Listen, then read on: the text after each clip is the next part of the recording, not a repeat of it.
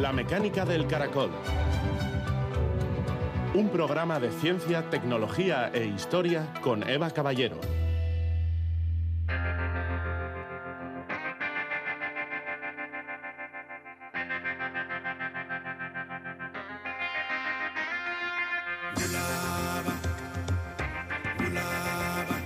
El cerebro es cambio autoprogramado. José Ignacio Latorre, físico.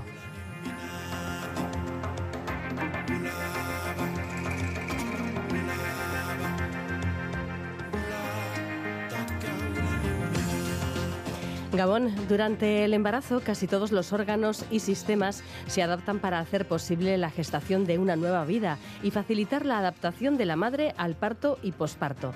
En 2017, un equipo de la Universidad Autónoma de Barcelona y del Hospital del Mar observó por primera vez que el embarazo reduce el volumen de materia gris en el cerebro de las mujeres, una zona vinculada a las relaciones sociales.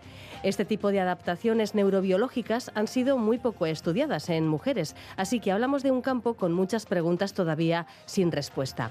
Una nueva publicación que ha revisado los estudios que hay hasta el momento plantea que la sincronización que se da entre el cerebro y las hormonas son la clave para entender la adaptación neurobiológica a la maternidad. Una adaptación física, desde luego, pero también psicológica, relacionada con lo que conocemos como instinto maternal. Con este tema en la portada avanzaremos a lo largo de diferentes noticias de la actualidad científica. Por ejemplo, se ha descubierto por qué solo heredamos el ADN mitocondrial por vía materna o que mayor fuente de diamantes de colores del mundo, en Australia, puede estar relacionada con la desintegración del primer supercontinente que hubo en nuestro planeta. Además, la arqueóloga María José Noain nos invita a descubrir la expedición de sabios que Napoleón llevó consigo en su campaña militar en Egipto y nos contará cómo surgieron y evolucionaron los primeros mosaicos en la historia del arte. Comenzamos.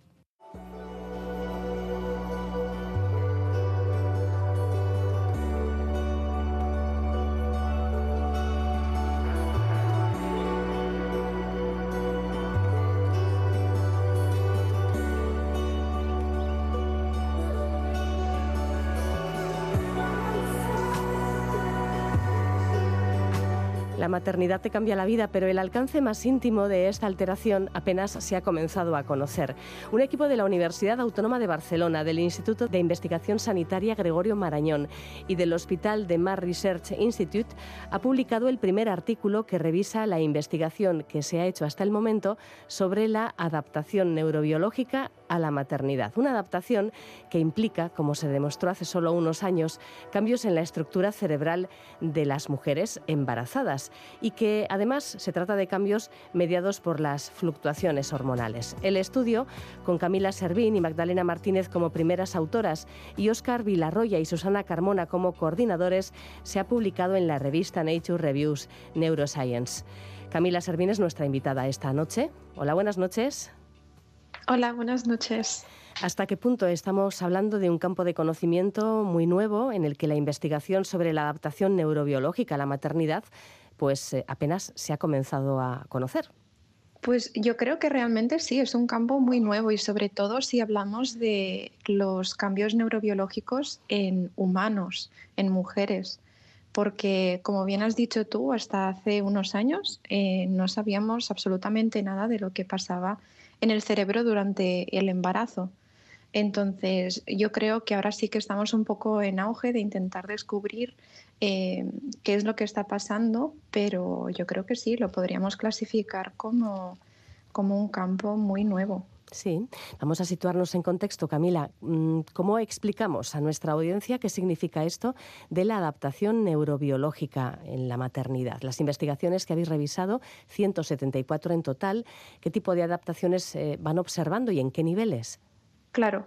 A ver, adaptaciones se observan a todos los niveles imaginables, yo creo, porque al final el embarazo es un momento en el que se ha descrito que casi todos los órganos y sistemas del cuerpo se adaptan para facilitar el proceso de gestación, de parto y de posparto también, ¿no? O sea, cambia el sistema respiratorio, inmunitario, el sistema sanguíneo.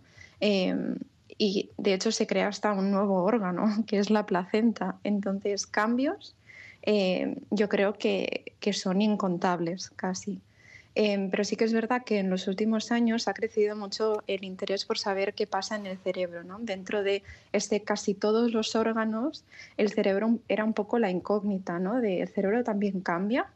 Entonces, actualmente y en base a las evidencias que, que vamos obteniendo, eh, la respuesta es que sí, que el cerebro también cambia. Entonces, a partir de, esta primera respuesta, ¿no? Em, empezamos a plantearnos pues, qué factores están implicados y también cuáles son las consecuencias de estos cambios a nivel cerebral.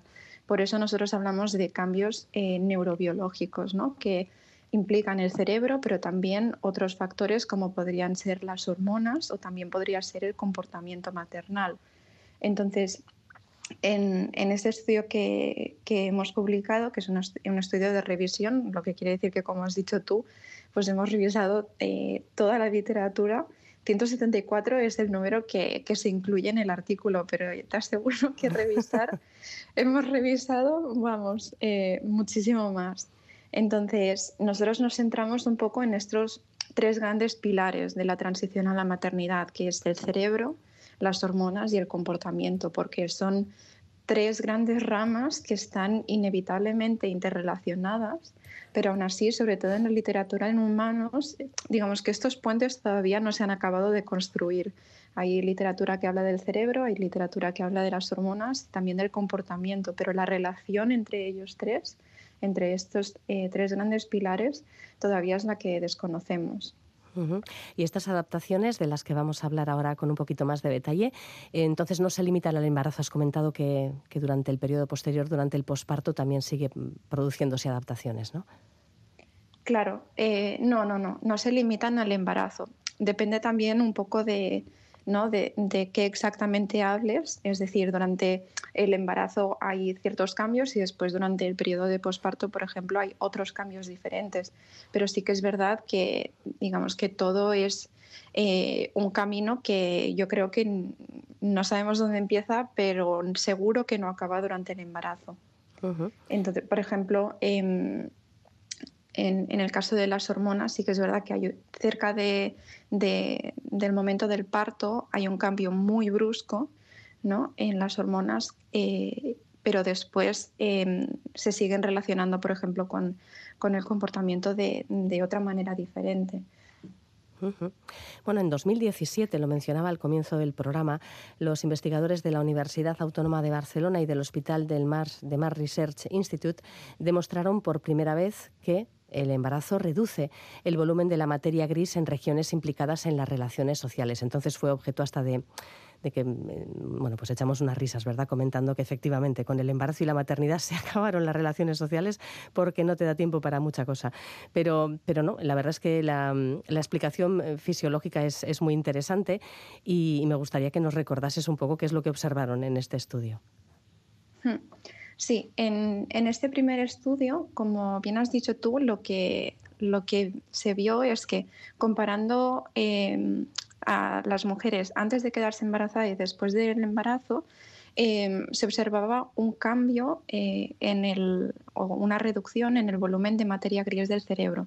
No en cualquier región, sino principalmente en regiones asociadas a la cognición social, a la empatía, al altruismo. Y entonces, además, y para mí esto es súper interesante, em, lo que se vio es que cuanto más cambiaba el cerebro, mejor puntuaban las madres en cuestionarios que medían la calidad del vínculo entre ellas y su bebé. De manera que Em, una, de las conclusiones que sacamos de este primer artículo es que eh, es posible que estos cambios a nivel cerebral podrían ser una adaptación ¿no? para asegurar o para, digamos, em, sí, para, digamos, mejorar o para facilitar de alguna manera la transición a la maternidad.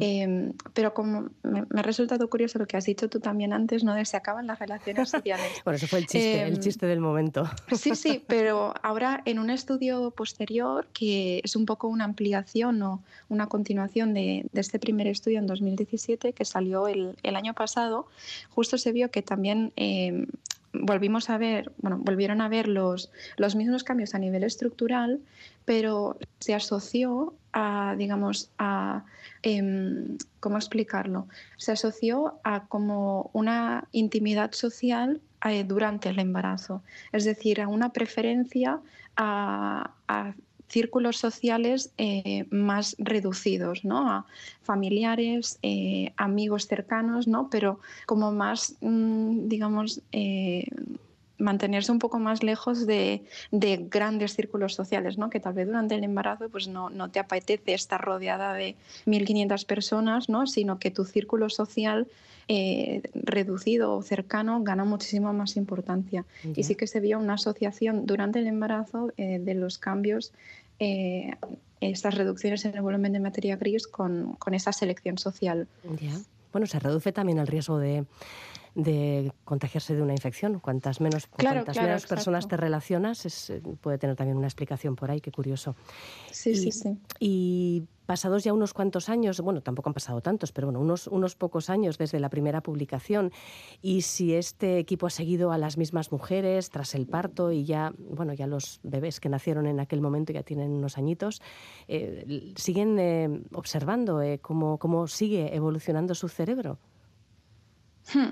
Sí, em, sí. después de, este primer artículo al que siempre hacemos referencia, ¿no? en el que se comparó antes y después del embarazo, pero ese después era a los dos, tres meses de, después del parto. Lo que se hizo fue em, a los seis años después contactar a estas madres que habían participado en el estudio y volver a realizar una resonancia magnética cerebral para ver si los cambios perduraban o no. Y lo que se vio es que sí, que hasta seis años después del parto, eh, el cerebro seguía sin ser el mismo eh, comparado con antes de estar embarazadas. De manera que em, yo creo que cada vez hay más evidencias de que realmente estos cambios son duraderos en el tiempo. Sí, sí, interesantísimo. Bueno, y según la revisión de, estudios que habéis realizado para esta publicación, la clave de todas estas adaptaciones fisiológicas se encuentra en las hormonas, algo que seguramente era, era muy intuitivo, ¿verdad?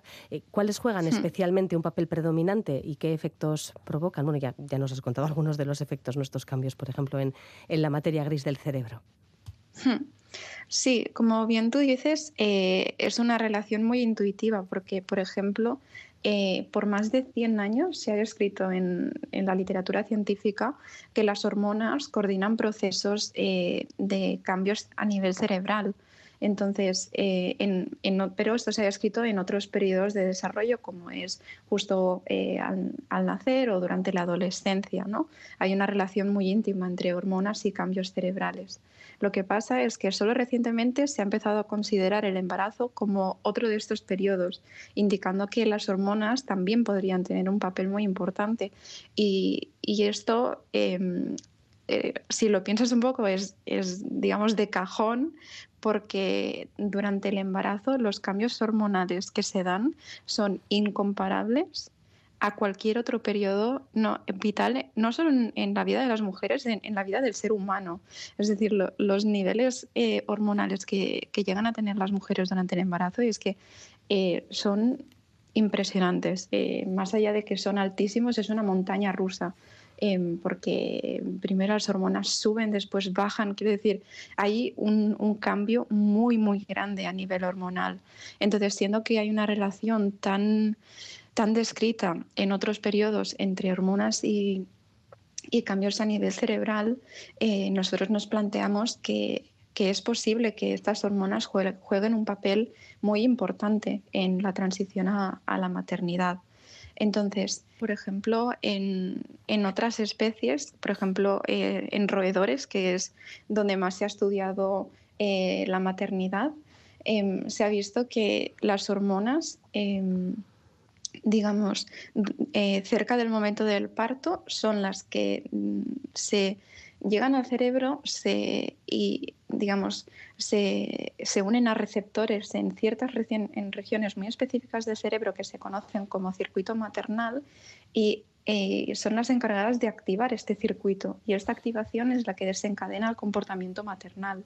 Entonces, eh, en humanos esta relación todavía no, no, está tan hecha, sobre todo porque también obviamente pues, eh, hay ciertas diferencias ¿no? y no todo siempre es extrapolable.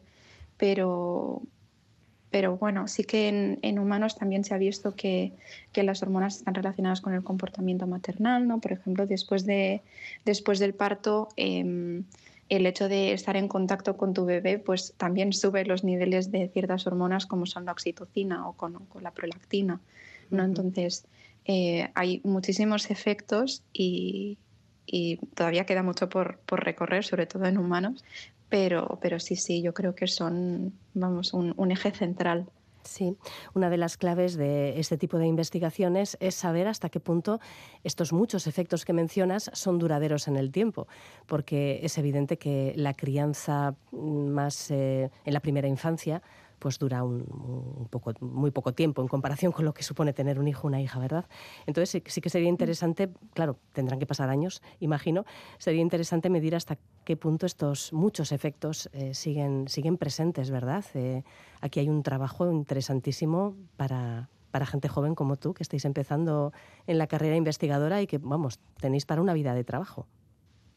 Sí, sí, realmente em, yo ahora estoy trabajando en, un proyecto que eh, intenta, digamos, todo lo que se sabe hasta ahora, ¿no? Estos cambios a nivel estructurales, es un poco ir más allá y empezar a plantearnos cuándo empiezan estos cambios, cuánto duran, realmente las hormonas están asociadas o están implicadas en estos cambios, cuáles son las consecuencias.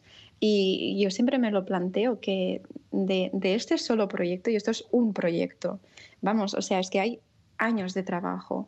Eh, y, como es eso, o sea, de, aquí van a salir más investigadoras y más investigadores que, estén dentro del mismo campo, porque sí que es verdad que hace unos años tal vez éramos unos pocos que estábamos investigando la transición a la maternidad en humanos, pero cada vez eh, el interés es más grande, la financiación es más grande y hay más gente que también está que está investigando. Y eso es, lo bonito, yo creo, y lo importante, que cuantos más seamos, también mejor será la investigación y mejor será el conocimiento a estos temas. Sí.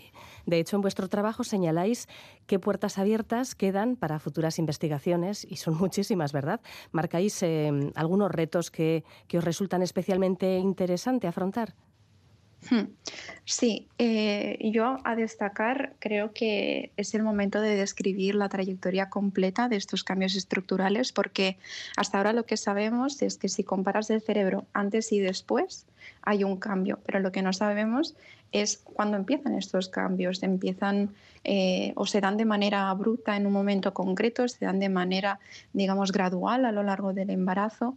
Y yo creo que esto es súper esencial describirlo. Entonces, yo creo que uno de los retos que, nos que afrontamos y que todavía queda por describir es esta trayectoria completa y también a nivel de, comportamiento materno, ¿no? ¿Cuál es la relación eh, entre los cambios cerebrales en comportamiento materno? Sí que tenemos evidencias de que hay una asociación, pero queda muchísimo por describir porque hasta ahora, por ejemplo, eh, lo que se ha usado principalmente son cuestionarios, ¿no? que miden un poco la relación indirecta o subjetiva de, lo que es el comportamiento maternal, pero hay miles otras maneras de, intentar describir eh, este tipo de comportamiento, de conductas, em, que, es de manera mucho más compleja y que nos aportará mucha más información.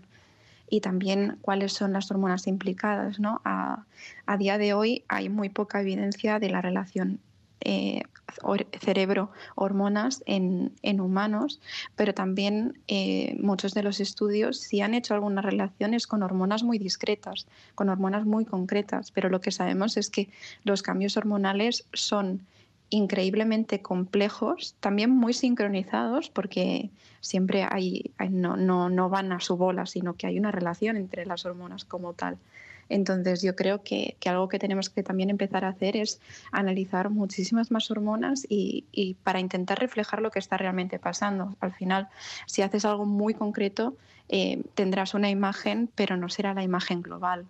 ¿no? Y también eh, cuáles son los factores externos que podrían estar asociados. Al final, el embarazo es, un evento, eh, digamos, fisiológico, pero la maternidad no pasa solamente por el embarazo. Hay muchas mujeres, eh, muchas personas que, son madres o tienen una figura parental que, no han pasado por un embarazo como tal. Entonces, yo creo que también es interesante empezar a describir la maternidad desde un punto de vista más, más global y que, que, refleje un poco más la sociedad actual en la que vivimos. Entonces, por ejemplo, en nuestro proyecto estamos intentando ver si... Em, madres no gestantes, eh, mujeres, parejas de, otras mujeres que están pasando por un embarazo, también experimentan cambios a nivel cerebral, si son parecidos o no a, los de eh, las, mujeres que sí pasan por un embarazo, o también cuáles son otros posibles cambios que estén asociados a la maternidad. Sí, es que son eh, algunas de las cuestiones que salen a relucir siempre que hemos hablado de este tema en el programa en nuestra audiencia. Si mm, eh, mujeres que adoptan eh, bebés, por ejemplo, niños de, cualquier edad mm. en un momento dado, si experimentan algún tipo de cambio de este tipo y, luego siempre nos preguntan por, por la paternidad, si, si, hay algún estudio sobre mm, cambios que la paternidad pueda producir a nivel hormonal en los hombres, algún tipo de adaptación también por su parte. Hmm. Em, a nivel hormonal, la verdad es que se me escapa un poco porque no es mi campo de investigación. Em, lo que sí que te puedo decir es que si hay cambios a nivel hormonal no serán comparables a los de una mujer que pasa por un embarazo, porque como, ya, he dicho, em, no sé los cambios que, experimentan las mujeres a nivel hormonal durante el embarazo son incomparables a cualquier otro periodo vital en, el ser humano como tal. Pero sí que es verdad que ha salido un estudio, que si no me equivoco, el año pasado, en el que se describía que los, padres también experimentan eh, cambios a nivel cerebral. Son, eh, digamos, relativamente diferentes en cuanto a que los cambios que se, han observado en madres son mucho más grandes, pero, pero en los padres también cambia el cerebro. Y creo que eso es, algo, algo importante. Sí, sí, sí. Y bueno, en, varios momentos a lo largo de esta charla has destacado que hay muy poquita investigación sobre esta cuestión y, que sobre todo hay muy poca investigación en personas, en mujeres. Entonces, hmm. eh, me gustaría preguntarte por la metodología que se sigue en este tipo de trabajos. ¿Cómo estudiáis el cerebro de las mujeres antes, durante, después del embarazo? ¿Cómo, cómo mm, eh, hmm. estudiáis esta, esta compleja y sincronizada relación entre cerebro, hormonas, comportamiento? Hmm, pues mira, en, nuestro proyecto eh, lo que hacemos es un estudio que se llama estudio longitudinal, es decir, nosotras, eh, digamos, eh, nuestras participantes, que son mujeres que quieren pasar por su primer embarazo y también parejas de mujeres cuya pareja se va a quedar embarazada, vienen antes de quedarse embarazadas y a partir de aquí las seguimos durante el embarazo y también después del embarazo. Entonces, en, cada visita, nosotras realizamos una resonancia magnética, es decir, como una fotografía del cerebro, para ver eh, cómo era antes, cómo es durante el embarazo y cómo es después del embarazo.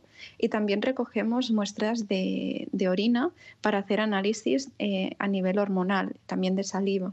¿no? Entonces, eh, y también eh, por otro lado, eh, realizamos cuestionarios eh, que nos permiten medir variables de, salud mental, es decir, niveles de estrés, niveles de depresión, de, bienestar, apego con, el bebé. ¿no? Entonces, medimos muchísimas variables a nivel comportamentales en, todos estos mismos puntos, de manera que al final, después de mm, dos años, eh, empezamos a tener, digamos, información sobre todo lo que pasa antes, durante y después del embarazo. Y entonces aquí es cuando nosotros podemos empezar a, analizar estos datos ¿no? y ver cómo cambia el cerebro, cómo cambian las hormonas, cómo cambia el comportamiento eh, y cuál es la relación entre ellas tres. Ahora estamos en, un momento en nuestro estudio en el que ya hemos acabado la reclutación, eh, todavía vienen participantes que digamos están en, las últimas visitas, que son a los seis meses posparto y al año y medio posparto, em, pero, pero ahora sí que estamos empezando a, analizar y estamos viendo cosas muy chulas, ya, ya os lo avanzo. Sí, sí. Bueno, pues desde la Universidad Autónoma de Barcelona, pero con un equipo muy amplio, Camila, me gustaría que aprovechases este último minuto para, para presentar a todos eh, los que participan en este estudio de revisión que habéis publicado. Hmm. Pues mira, em, este estudio lo, lo, hemos, digamos, escrito principalmente eh, bueno, Magdalena Martínez García y yo, eh, que Magda es, es, una investigadora brillante. Yo siempre he admirado mucho su capacidad de trabajo y para mí ha sido un gran honor poder eh, estar mano a mano con ella eh, haciendo esta revisión. Eh, y también hay muchísimas otras personas implicadas, por supuesto está Clara Pretus, que es mi directora de, de tesis, que también eh, es maravillosa y todos los consejos que nos ha dado son, bueno, eh, digamos que este artículo no sería el mismo sin sus aportaciones. Tenemos a María Paternina, que, que también es una investigadora de 10 y Mm, aprendo también muchísimo de ello. Tenemos a Ana Soler, que es mi compañera en, en Barcelona, con la que también trabajo mano a mano. Tenemos a, a Olga, Oscar Pozo, tenemos a Benedetta Leuner y por último tenemos a Oscar Villarroyo y Susana, que han sido, eh, Susana Carmona, que han sido, digamos, los, los revisores y, de digamos, como los últimos autores, que quiere decir que son un poco los que, los que coordinan eh, el trabajo y, lo revisan y nos dan su visto bueno también, porque son las personas con, con más experiencia.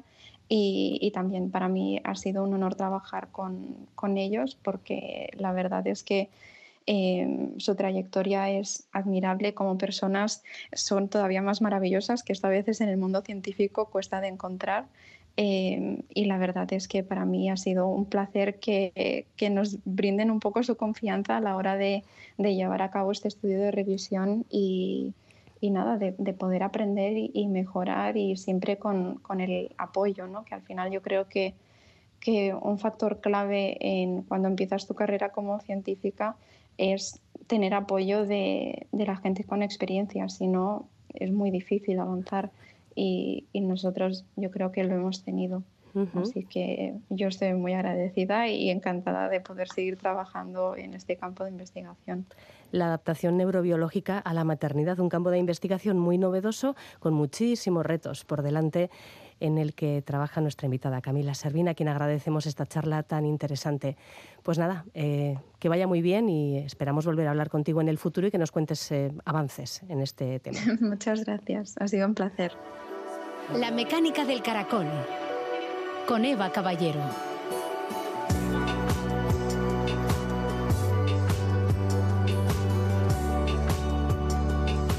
Cada una de nuestras células contiene ADN nuclear que heredamos al 50% de nuestro padre y de nuestra madre, pero hay una herencia extra de ADN que solo recibimos de nuestras madres, el ADN mitocondrial. Las mitocondrias producen energía para las células y contienen solo 37 genes. Son muy poquitos, pero son los suficientes, por ejemplo, para vincular a una persona con su abuela u otra antepasada por vía materna. Vamos, que tenemos el mismo ADN mitocondrial que nuestra madre, que su madre, que la madre de su madre y así hasta el fin de los tiempos. Este es un rasgo evolutivo de los humanos y de la mayoría de animales. Heredamos el ADN mitocondrial por vía materna, a pesar de que los espermatozoides del padre también tienen mitocondrias. Pero si las tienen, ¿por qué no las transmiten?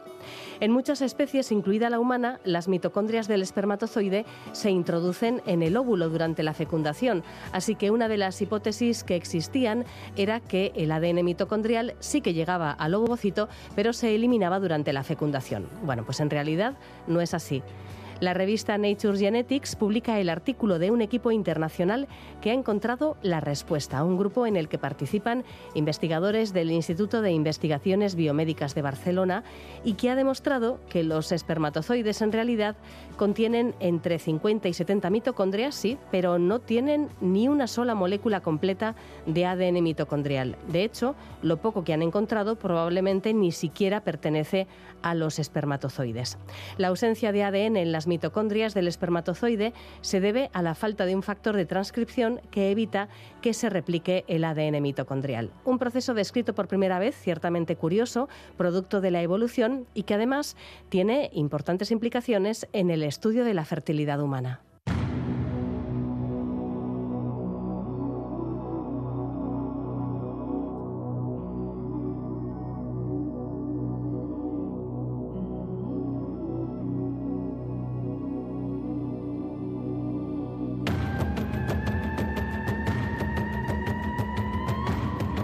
Entre momias egipcias, mosaicos romanos, algún que otro toro alado de Mesopotamia y vasijas neolíticas encontramos a la arqueóloga María José Noain, que retoma sus cursos sobre arte, historia y arqueología con el inicio del nuevo curso, una oportunidad que aprovechamos para conocer algunas de las historias que ha preparado. ¿Qué tal, Gabón, María José? Eva, Gabón. Grandes descubrimientos de la arqueología comienza explicando qué es y cómo ha evolucionado esta ciencia para continuar con algunos de los grandes hitos que nos han ayudado a comprender el pasado y la evolución de grandes civilizaciones, desde el arte paleolítico de Altamira hasta el descubrimiento de la tumba de Tutankamón, porque em, hay que decir que esta es la primera parte del curso, con lo cual aquí nos detenemos en Egipto, ¿no? Eso es, y luego en la segunda parte del curso, que tendrá una matrícula independiente y que arrancará en enero del próximo año, continuaremos con otras civilizaciones, Grecia, Roma, incluso llegando a territorios que nos resultan más exóticos como África, Asia y América. Bueno, pues vamos a conocer cómo transcurrió el descubrimiento de las pinturas de la cueva de Altamira en 1875. Desde luego cambió por completo el conocimiento que existía sobre las poblaciones humanas del Paleolítico, ya que a nadie se le ocurría que un cavernícola pudiera realizar obras de arte. Lo que pasa es que mm, el descubrimiento y la posterior publicación del primer estudio sobre estas pinturas prehistóricas, pues también levantó una gran polvareda científica. Cuéntanos y además de una gran polvareda científica es una de las grandes injusticias de las tantísimas que hay en la historia de la ciencia, ¿verdad? Descubrimientos que en un primer momento no se reconocen, que incluso parecen un auténtico despropósito y que según avanzan las investigaciones se demuestra que no era así en absoluto. Es exactamente lo que le pasó a Marcelino Sá de Sautuola. Era un intelectual cántabro que había estado recientemente en, en la Feria Internacional de París en la que por primera vez se habrían tratado cuestiones de la prehistoria y que se había ido formando en esta ciencia que era absolutamente incipiente. Hay que pensar, por ejemplo, que las excavaciones de Pompeya y de Herculano, por tanto del mundo romano, habían comenzado ya en el siglo XVIII, pero que en el caso de la prehistoria, sobre todo de su época más antigua, el Paleolítico, estaban en ciernes en el siglo XIX. La cuestión es que el hallazgo fue casual por un lado, pero no tan casual por otro, es decir, él ya tenía cierta sensibilidad hacia las cuevas cántabras, sabiendo que podían contener yacimientos prehistóricos, pero concretamente fue su hija María, cuando era tan solamente una niña, que entró en la famosísima cueva de Altamira, que ya se había descubierto, pero que el intelectual no había explorado todavía de manera profunda, y de repente la niña salió de la cueva diciéndole a su padre, papá, mira bueyes. Y estos bueyes no eran otra cosa que el increíble techo de los bisontes policromos de Altamira. Lo increíble fue que Marcelino Sá de Sautuola tuvo una intuición clarísima, evidentemente respaldada por esos conocimientos científicos que él tenía, y se dio cuenta de que estaba ante una obra que se correspondía con las poblaciones prehistóricas. Documentó el hallazgo y fue a París a presentarlo ante los prehistoriadores que en ese momento estaban trabajando sobre el tema, y aquí fue donde se produjo la, eh, la injusticia que mencionábamos antes porque los investigadores, sobre todo Cartallac, dijeron que unas pinturas de semejante calidad que contaban con una técnica tan sofisticada era imposible que las hubieran realizado las poblaciones del Paleolítico. Ya se conocía al hombre de Cromañón, que en realidad es el Homo sapiens, se conocía también el arte mueble, que además presenta una serie de imágenes de animales muy similares a las del arte rupestre, pero no fueron datos suficientes como para que pudieran admitir la antigüedad de Altamira. Y le acusaron pues casi casi de plagio, ¿no? Pensaron que eso era una superchería y que no podía tratarse de un hallazgo del Paleolítico. Fue solamente cuando en algunas cuevas francesas empezaron a excavar estratos arqueológicos que estaban por encima de las pinturas rupestres que se dieron cuenta de la antigüedad de las mismas. Hay que recordar también, Eva, que todavía no se conocían los métodos de datación absoluta, pero para cuando Cartallac escribió su obra El mea culpa de un escéptico, reconociendo el talento de Sautuola y el hallazgo de Altamira, el intelectual cántabro ya había fallecido y no pudo ver el reconocimiento de su gran descubrimiento. Una gran injusticia la de esta historia de Marcelino Sanz de Sautuola, que eh, descubrió la primera cueva con pinturas paleolíticas del mundo y además que sigue siendo una de las mejores conservadas. Otro de los temas que abordas en este curso sobre grandes descubrimientos de la arqueología tiene como protagonistas a los sabios franceses que acompañaron a Napoleón Bonaparte y a su ejército en la campaña de Egipto entre 1798 y 1801, la expedición de los llamados savants, de los sabios, que partieron con los soldados imbuidos de ese espíritu civilizador que, en fin, eh, Europa ha compartido muy a menudo, ¿verdad?, cuando mira a otras regiones del mundo. Bueno, ¿por qué se organizó esta expedición científica para acompañar la campaña militar? Porque Napoleón tuvo el talento y la intuición, mira, salvando las distancias porque son dos personajes que no se parecen en nada, eso lo comparte con Sautuola, de aunque él tenía clarísimo que se trataba de una expedición militar de conquista para intentar recuperar Siria y Egipto de las manos del Imperio Otomano, pero sobre todo para enfrentarse a Gran Bretaña, que era el objetivo militar más importante de todos, debía tener una dimensión cultural.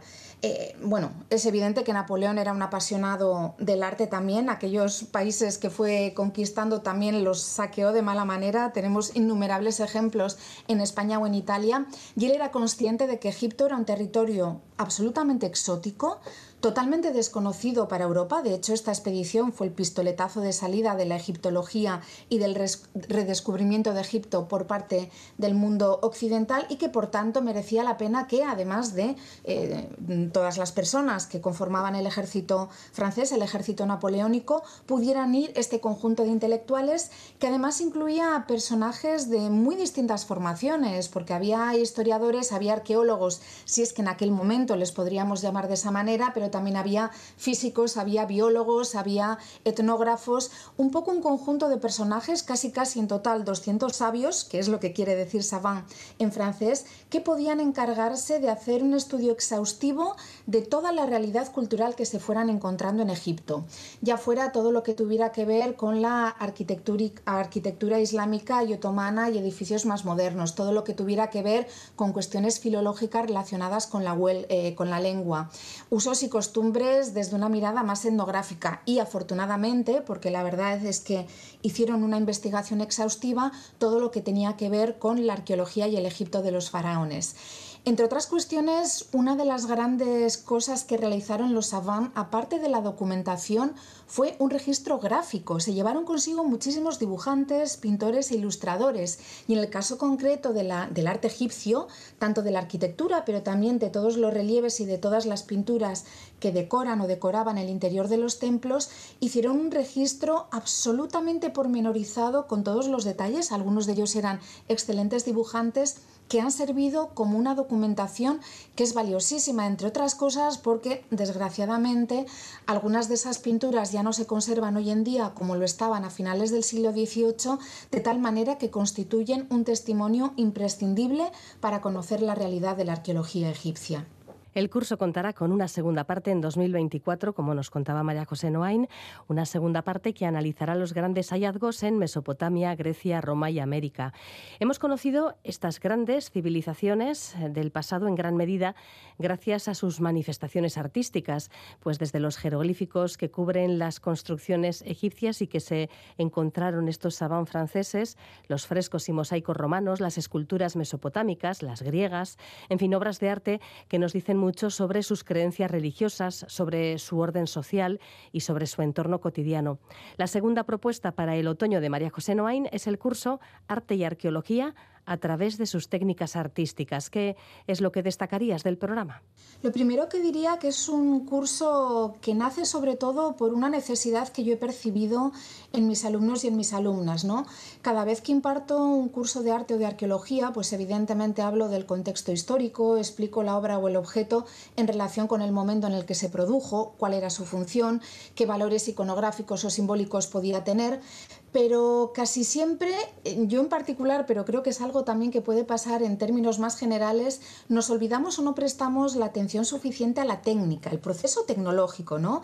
Eh, porque evidentemente hace falta unos conocimientos técnicos muy considerables, pues para hacer un edificio desde el punto de vista de la arquitectura parece muy obvio, ¿no?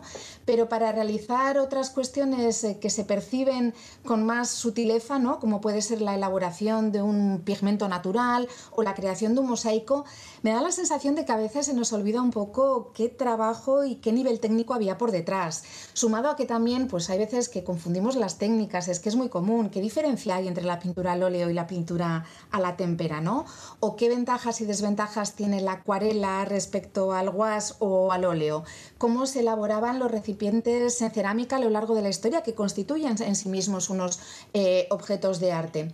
Entonces, este curso, en vez de centrarse en las producciones, que también van a estar presentes, porque siempre incluyo muchísimas diapositivas que nos van a permitir ver esos objetos de arte y esos objetos arqueológicos de los que estoy hablando, pero siempre desde el punto de vista de la técnica, explicando cómo se produjo pues, todos estos aspectos que he comentado, el dibujo, la pintura con los distintos pigmentos, la acuarela, los grabados, que también por experiencia veo que es un mundo, el de las artes gráficas, que genera muchísima confusión, qué diferencia hay entre silografía y litografía o entre las distintas técnicas calcográficas, así que abordaré la técnica a lo largo de la historia del arte con ejemplos que van a ir pues también desde el paleolítico, ¿no? Hace un momento hablábamos de Altamira, pero también hablaré de la escultura, por ejemplo, del paleolítico hasta el arte contemporáneo, como digo, haciendo un recorrido a través de la historia del arte, pero siempre desde la mirada de las técnicas. Vamos a detenernos, por ejemplo, en los mosaicos que asociamos enseguida al mundo romano, pero que en realidad surgieron en Grecia.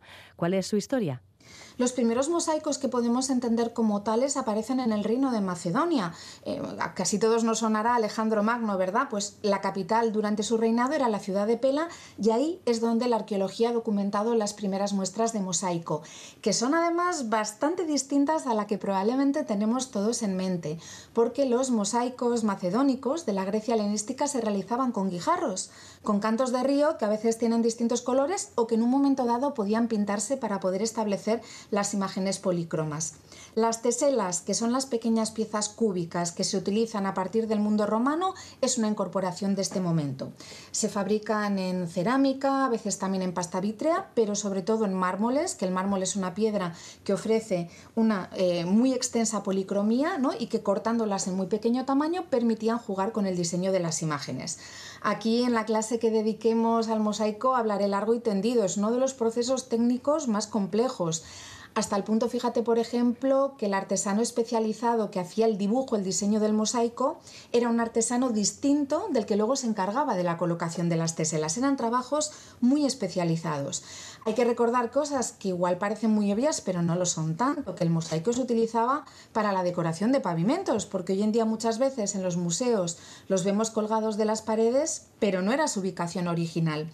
Y me gusta mucho también eh, luego enlazarlo con la evolución del mosaico a lo largo de la historia, porque algo que también es muy común en la historia del arte y en la historia de la arqueología es que se mantiene una misma técnica artística, en este caso la utilización de las teselas para conformar una imagen, pero cambia totalmente la función, el uso o el simbolismo, ¿no? Entonces es muy interesante ver la evolución del mosaico romano al mosaico bizantino, que abandona esos pavimentos que había ocupado en las domus, en las termas romanas, para colocarse en las paredes y en los techos, principalmente los ábsides de las iglesias, y cambia totalmente su iconografía, ya que el mosaico bizantino lo que va a hacer es tomar temas cristianos, ¿no? Y bueno, pues eh, ahora, por ejemplo, que he estado este verano en Rávena, ¿no? Y que pude visitar todas las iglesias, tanto ostrogodas como bizantinas, todo ese programa religioso que al mismo tiempo también tenía cierta función de propaganda imperial, ¿no? como es en el caso de Justiniano, pero puesto al servicio del cristianismo. Bueno, pues los mosaicos, eh, tanto en su etapa griega como romana, como ya en esta explosión de, color también de, diseño en Bizancio, son parte de este curso sobre historia del arte, sobre arte y arqueología, que va a tener lugar también entre octubre y diciembre, y que son las propuestas culturales de María José Noain, arqueóloga, responsable de la página web Los Viajes de Aspasia, donde podemos encontrar información, pero bueno, la podemos encontrar, María José, pero si nos adelantas tú, información útil para asistir a estos cursos. La que tú acabas de comentar, losviajesdeaspasia.com, ya sé que el nombre puede resultar un poco complejo si no se acuerdan directamente de la URL, poniendo en internet viajes Aspasia, por ahí apareceré y además en portada ya viene toda la información práctica. La matrícula se gestiona directamente desde la web, antes lo hacía a mano, pero afortunadamente cada vez nos vamos profesionalizando más, pero sobre todo dar los datos prácticos, ¿no? que más allá de la información que se puede encontrar en internet, me parece fundamental recordar que el curso de arte y arqueología a través de sus técnicas se va a impartir de manera presencial en Donosti, en la Avenida de la Zurriola, justo enfrente de Los Cubos, entre octubre y diciembre de 2023. La primera sesión la tenemos el lunes 9 de octubre y la matrícula estará abierta pues hasta la víspera, a no ser que se llenen plazas, que la verdad es que está funcionando bastante bien. Mientras que el curso de grandes descubrimientos de la arqueología lo imparto online una práctica que bueno, pues introduje en la pandemia cuando era la única posibilidad que teníamos de acceder a la cultura y que como intuí en su momento llegó para quedarse porque hay mucha gente que incluso están cerquita de, de Irún, Ondarribio, Donosti, donde habitualmente doy los cursos presenciales que siguen prefiriendo conectarse desde casa. Este va a ser los martes con los directos de 6 a 7 de la tarde, pero la ventaja que tienen, que es una de las cosas que me doy cuenta que más animan a la gente a seguir las sesiones online, es que si no se puede asistir al directo, las clases quedan grabadas y se pueden ver en cualquier otro momento en diferido.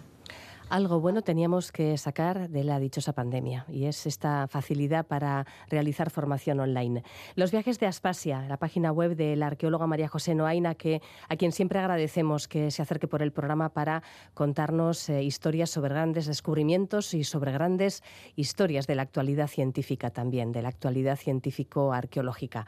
Gracias María José y nada, que vaya muy bien este inicio de curso. Muchísimas gracias a ti, un abrazo y un saludo a todas y todos los oyentes.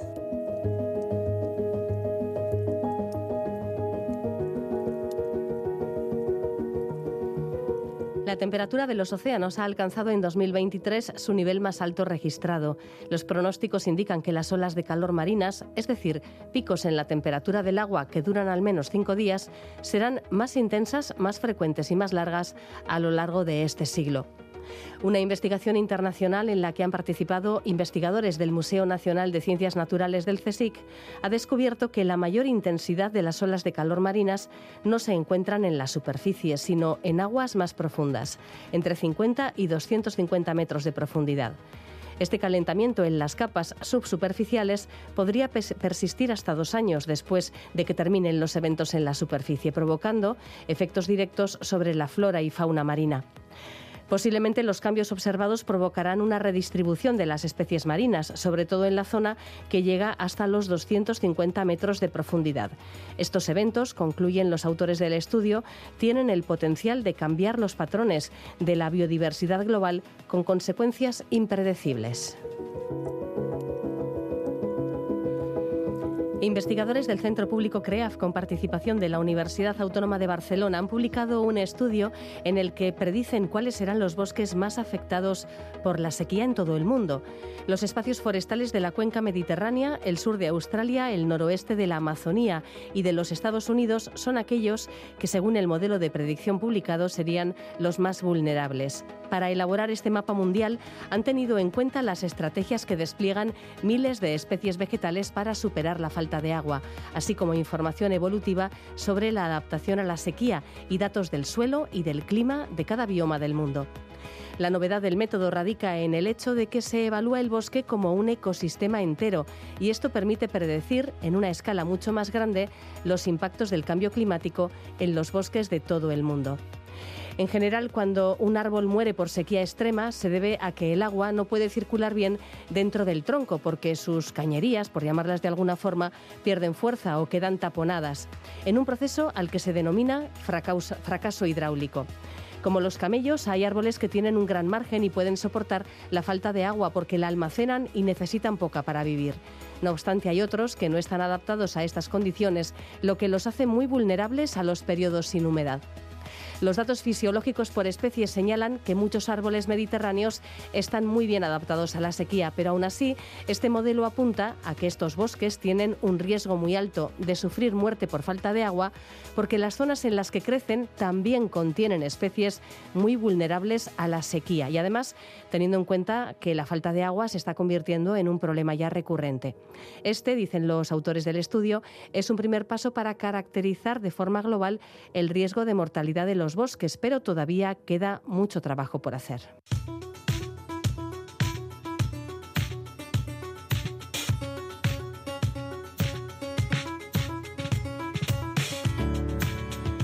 Una de las mayores fuentes de diamantes naturales del mundo y la mayor fuente de diamantes de colores se sitúa en Argyle, en Australia Occidental. Antes de cerrar en 2020, esta mina producía más del 90% de todos los diamantes rosas jamás encontrados en la Tierra. La mayoría de los depósitos y minas de diamantes se encuentran en rocas volcánicas de origen profundo, que han transportado estas gemas desde el interior profundo de la Tierra a la superficie, atravesando por el camino los restos de antiguos continentes. Hace más de 1.800 millones de años, el oeste y el norte de Australia chocaron, tornando de color rosa los diamantes antes incoloros que se habían formado a cientos de kilómetros de profundidad en este punto de unión. Sin embargo, aún no estaba claro qué provocó que estos diamantes subieran a la superficie. Ahora un estudio que se acaba de publicar asocia este hecho con la desintegración del primer supercontinente que hubo en la Tierra hace unos 1.300 millones de años. Una masa de tierra enorme conocida como Columbia o Nuna. Los autores de este trabajo sugieren que su desintegración pudo haber reabierto la antigua coyuntura que dejaron los continentes en colisión. El material fundido, que contenía diamantes, habría viajado a través de esta unión continental para formar un gran depósito. Los hallazgos publicados en Nature Communication sugieren que para encontrar diamantes rosas, un buen lugar es buscar las uniones entre continentes.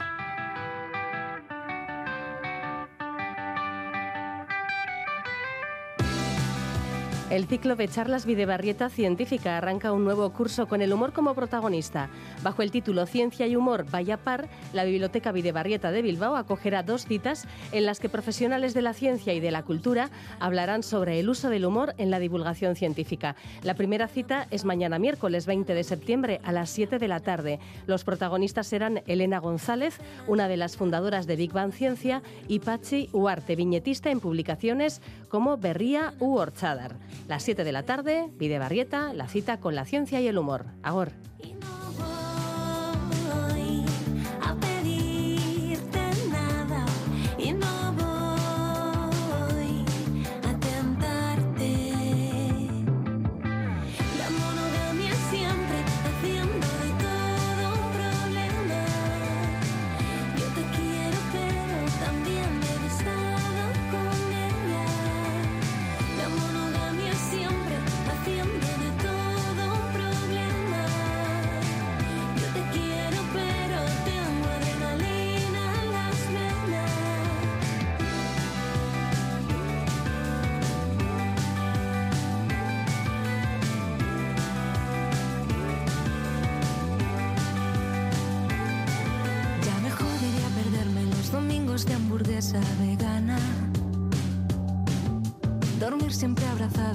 Sabes